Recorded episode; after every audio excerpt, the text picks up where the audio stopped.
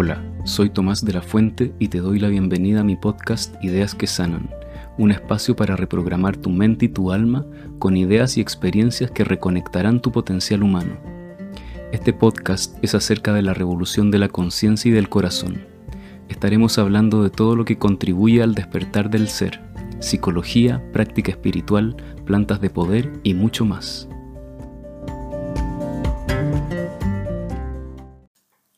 Hola a todos y todas, bienvenidos y bienvenidas a un nuevo capítulo de Ideas que Sanan.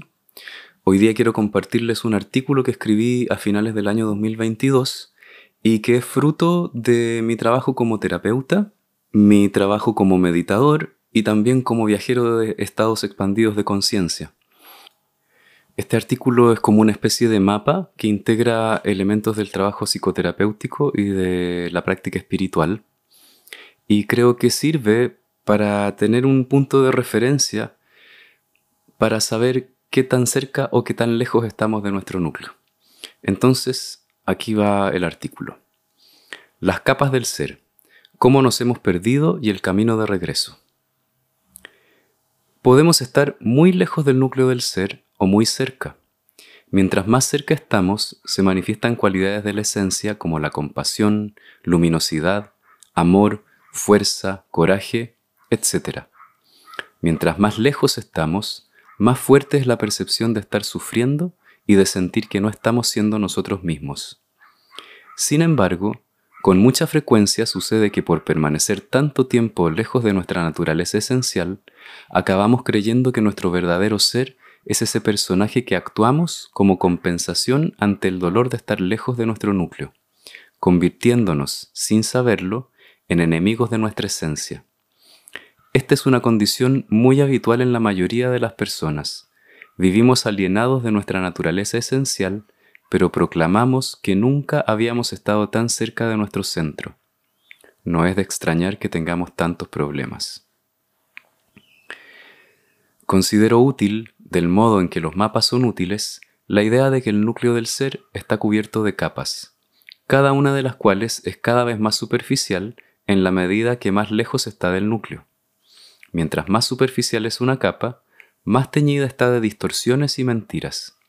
Y mientras más lejos estamos de nuestro núcleo, más ignorantes somos de nuestra verdadera naturaleza, más insensibles somos y más confundimos nuestras ideas con la realidad. Nuestra percepción se tiñe con un velo de confusión. Cuando miramos las cosas, no las vemos bien. Cuando sentimos nuestro cuerpo, no podemos discriminar con precisión cuáles y cómo son nuestras sensaciones. Y al relacionarnos con otros, no percibimos a las personas, sino nuestras ideas distorsionadas acerca de quiénes son. Vivimos un poco ciegos y sordos, incapaces de oír otra cosa que el diálogo incesante de nuestras propias ideas y afanes compensatorios. Y no vemos lo obvio, que todo está básicamente bien y que está hecho de luz. Usando el intelecto, es fácil comprender que todo está hecho de luz. Sabemos que toda la materia está compuesta de átomos y que esos átomos están compuestos de partículas y ondas, es decir, de luz. Sin embargo, no podemos percibirlo.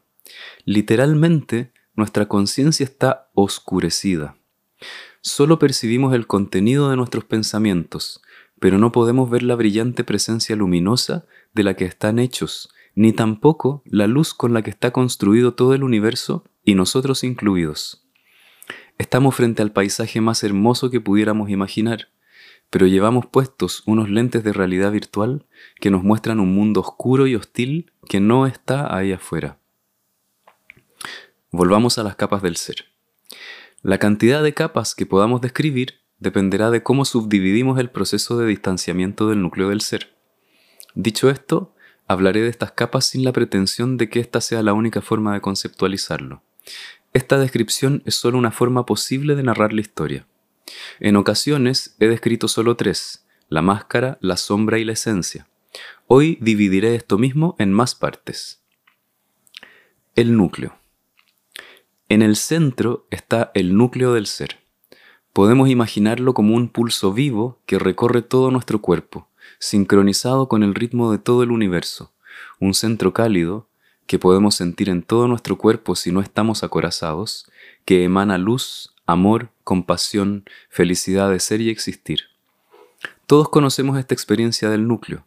Es así como se sentía nuestro cuerpo cuando recién habíamos nacido y estábamos en un estado de bienestar y confianza. La primera capa. En la primera capa hay dolor. Este cuerpo sensible y cálido ha sido física y emocionalmente herido y tenemos dolor. En esta segunda capa no encontraremos sufrimiento, sino solo dolor. Aquí no hay ninguna idea, ni juicio, ni concepto. No hay un pensamiento que dice esto me gusta, esto no me gusta. Nada de eso. Solo dolor. El sufrimiento es una experiencia más compleja que el dolor, que involucra procesos cognitivos más sofisticados. Aquí solo hay dolor, una sensación incómoda en nuestro cuerpo o alma, que para mí son casi sinónimos. Segunda capa. Cuando este dolor se vuelve demasiado para ser tolerado, entonces surge la segunda capa. Aquí reaccionamos en contra del dolor, es decir, deseamos que esa sensación dolorosa se vaya y desaparezca para siempre. Así comienza el distanciamiento de nuestro núcleo. Es el primer movimiento con el que traicionamos nuestro ser. En la capa anterior está solo el dolor, pero aquí está además el rechazo a esa experiencia. No es todavía un rechazo conceptual, es algo más básico, más simple y visceral, una reacción natural de supervivencia ante el dolor intolerable que no podemos controlar cuando somos niños. Cuando los adultos que nos rodean viven en las capas superficiales de su ser, nos causan dolor casi sin cesar y sin darse cuenta. Y nosotros, sin la posibilidad de llevarlos al núcleo de su ser, no podemos más que padecer de forma crónica sus agresiones inconscientes. Y no solo padecemos de forma crónica sus agresiones inconscientes, sino que el dolor crónico que sienten ellos en su cuerpo de forma inconsciente, lo sentimos nosotros en nuestro cuerpo de forma permanente. Sentir dolor de forma puntual y momentánea sirve al propósito de la supervivencia. Pero cuando el dolor es crónico, se convierte en un estrés innecesario del cual no nos podemos deshacer, y entonces necesitamos eliminar nuestra capacidad de sentir. Es decir, comenzamos la operación de cercenar una parte de nosotros para sobrevivir. La consecuencia es que desarrollamos un endurecimiento corporal, anestesiamos nuestro cuerpo creando tensiones musculares para evitar sentir dolor. Creamos una coraza. Tercera capa. En la capa siguiente, usamos nuestro intelecto como una torre de control, siempre alerta para identificar cualquier peligro que pudiera venir desde afuera. Aquí es cuando nuestro intelecto se especializa en discriminar conceptualmente lo que es peligroso y lo que no lo es. Construimos miles de ideas acerca de qué cosas son malas y qué cosas son buenas. Hay conductas propias y ajenas que rotulamos como buenas o malas. Hay sentimientos propios y ajenos que rotulamos como buenos o malos. Esto significa que cuando miramos al mundo, vemos un campo de batalla lleno de enemigos y aliados. Por esto es que necesitamos mantenernos en estado de permanente alerta. No hay nada de malo en identificar qué cosas pueden hacernos daño. Es necesario para sobrevivir. Sin embargo, cuando los juicios que hacemos acerca de la realidad están basados en la necesidad de no sentir dolor, lo que ocurre es que aun cuando no hay peligro real ahí afuera, nos mantenemos en estado de alerta. No podemos relajarnos, estamos siempre ansiosos. Seguimos vestidos con la armadura incluso para ir a dormir. En esta capa nos hemos vestido no solo con una armadura muscular, sino también con una armadura conceptual. El modo en el que describimos y vemos el mundo está velado por una coraza. Nos esforzamos de miles de formas para mantener fuera de nuestra conciencia las emociones, sentimientos y conductas que creemos que nos pueden hacer daño, y por otro lado, nos volvemos fanáticos de las personas y las cosas que consideramos buenas. Perseguimos, rechazamos, tememos y odiamos las personas y cosas que consideramos malas.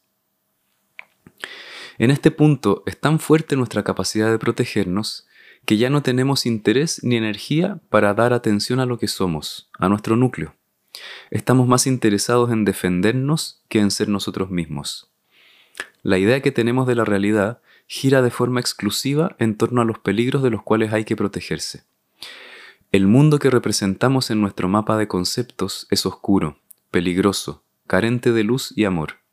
Ya no podemos confiar en que estaremos bien, Y como ya no podemos confiar, no podemos percibir nuestra naturaleza esencial, porque creemos que debemos mantenernos vestidos con nuestra coraza para que el mal no nos toque.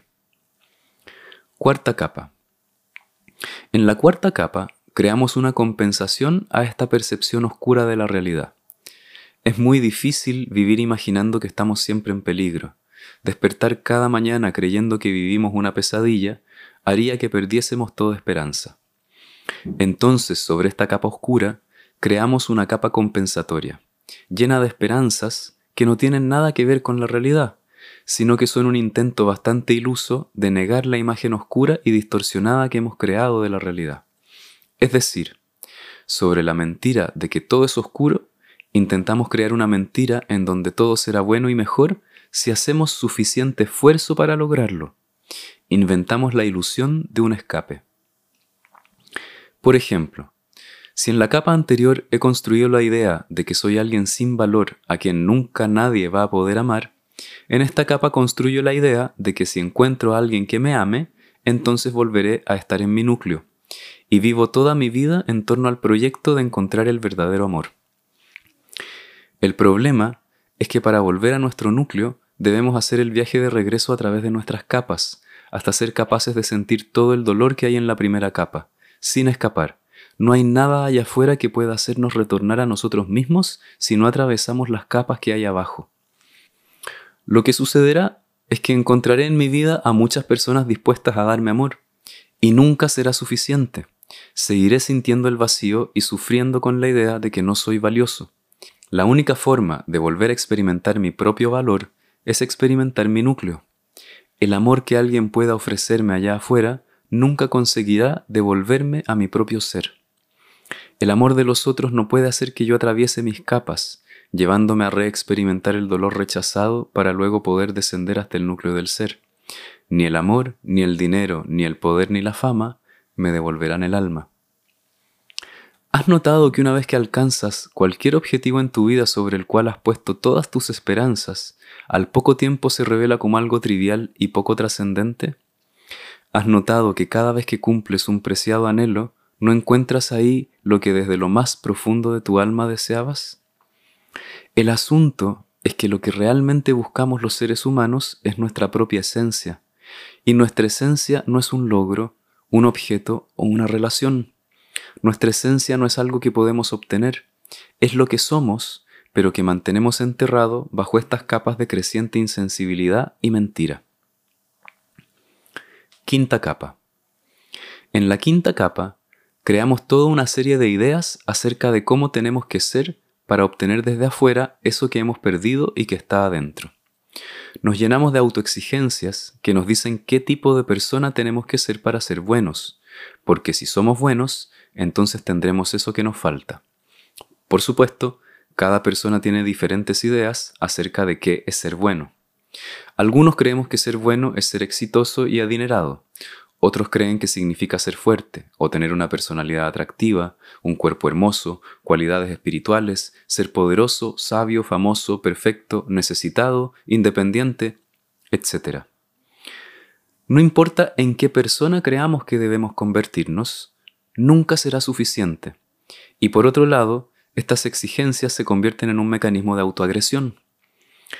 Cada vez que no cumplimos con la imagen de la persona que creemos que debemos ser, nos culpamos, sentimos vergüenza de nosotros mismos, nos ponemos ansiosos, nos odiamos, nos damos asco.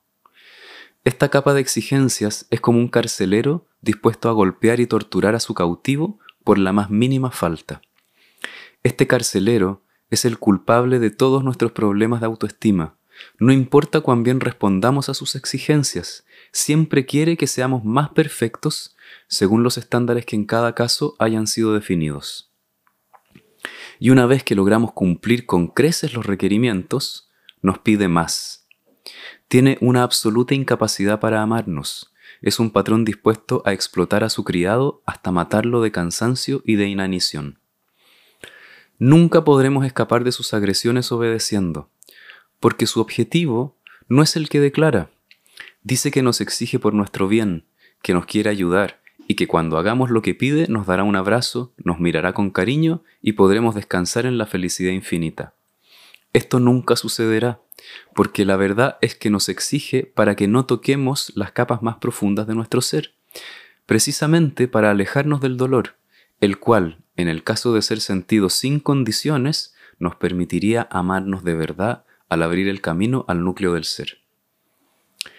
El carcelero necesita mantenernos ocupados en cientos de actividades para crear la ilusión de que somos esa persona perfecta, para que estas actividades nunca se detengan de modo que no podamos tener un solo respiro para sentirnos. Aun cuando hayamos aprobado todos los exámenes, necesitará continuar exigiéndonos y explotándonos, porque si no lo hiciera, detendríamos todas estas maniobras defensivas y sentiríamos el dolor que está acumulado en las capas más profundas. Su intención no es ayudarnos y al final del camino darnos una cálida recepción. Su verdadera intención es convertirnos en algo que no somos, para que no podamos sentir lo que realmente hay dentro nuestro, porque tiene terror de sentir. Este carcelero tiene terror de liberar a su presa, porque cree que él mismo moriría si la deja salir. Está dispuesto a matarnos para asegurar su triste y falsa existencia. En esta capa ya nos hemos convertido en nuestro peor enemigo, no hay nadie allá afuera que nos haga tanto daño como nosotros mismos cuando vivimos obedientes a sus mandatos y aceptamos estoicos sus castigos.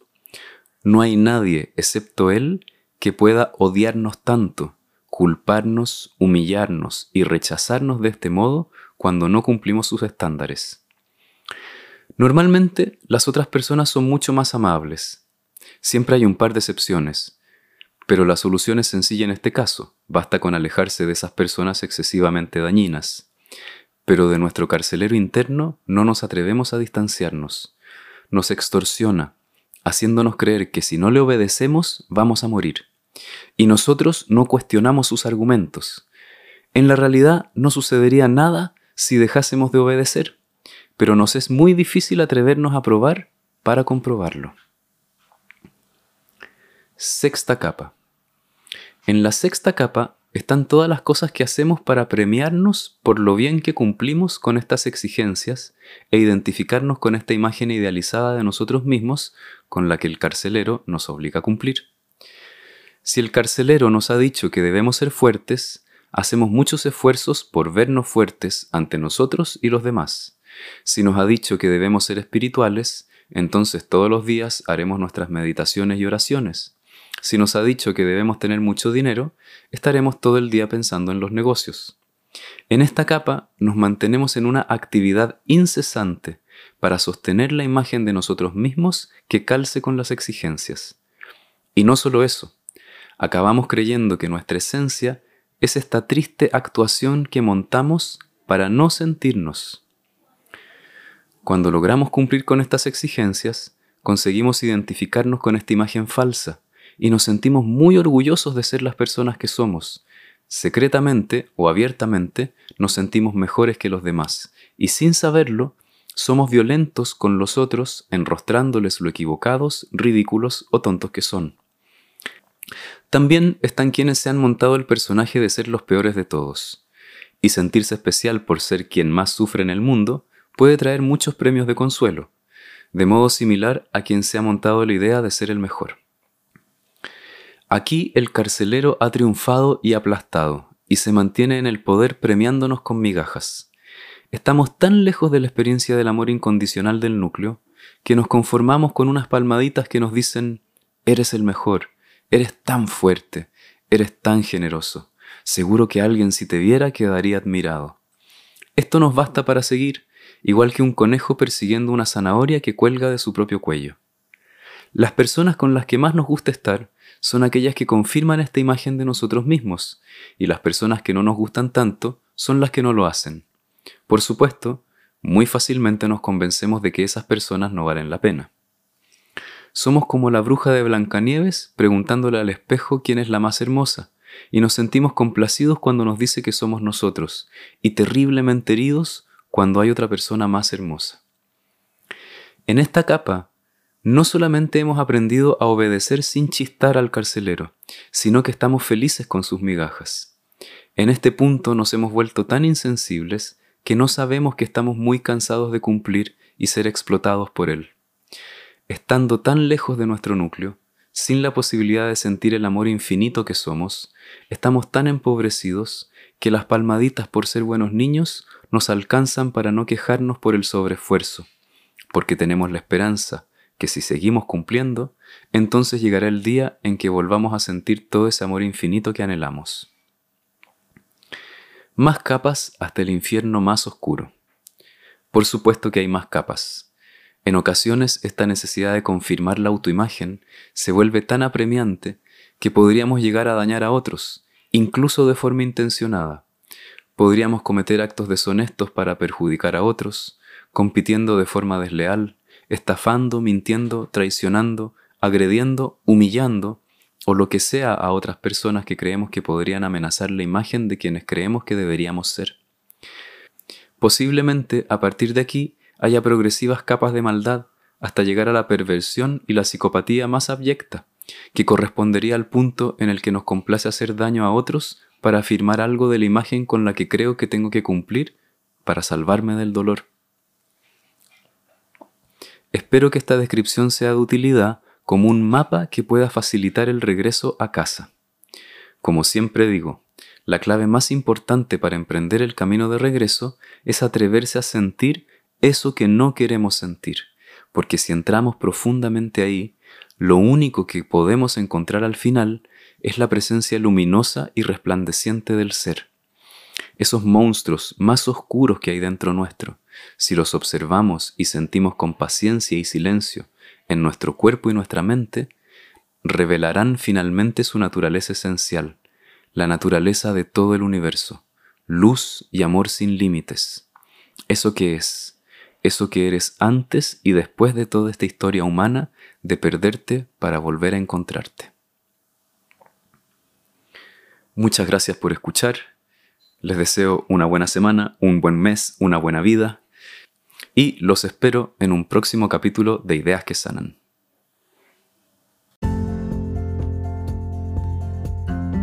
Soy Tomás de la Fuente y te quiero invitar a entrar en un proceso de reconexión para el despertar de tu conciencia y tu corazón.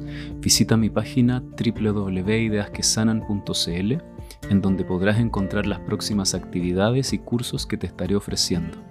También puedes encontrar ideas que sanan en mi podcast de Spotify, mi canal de YouTube y mi perfil de Instagram.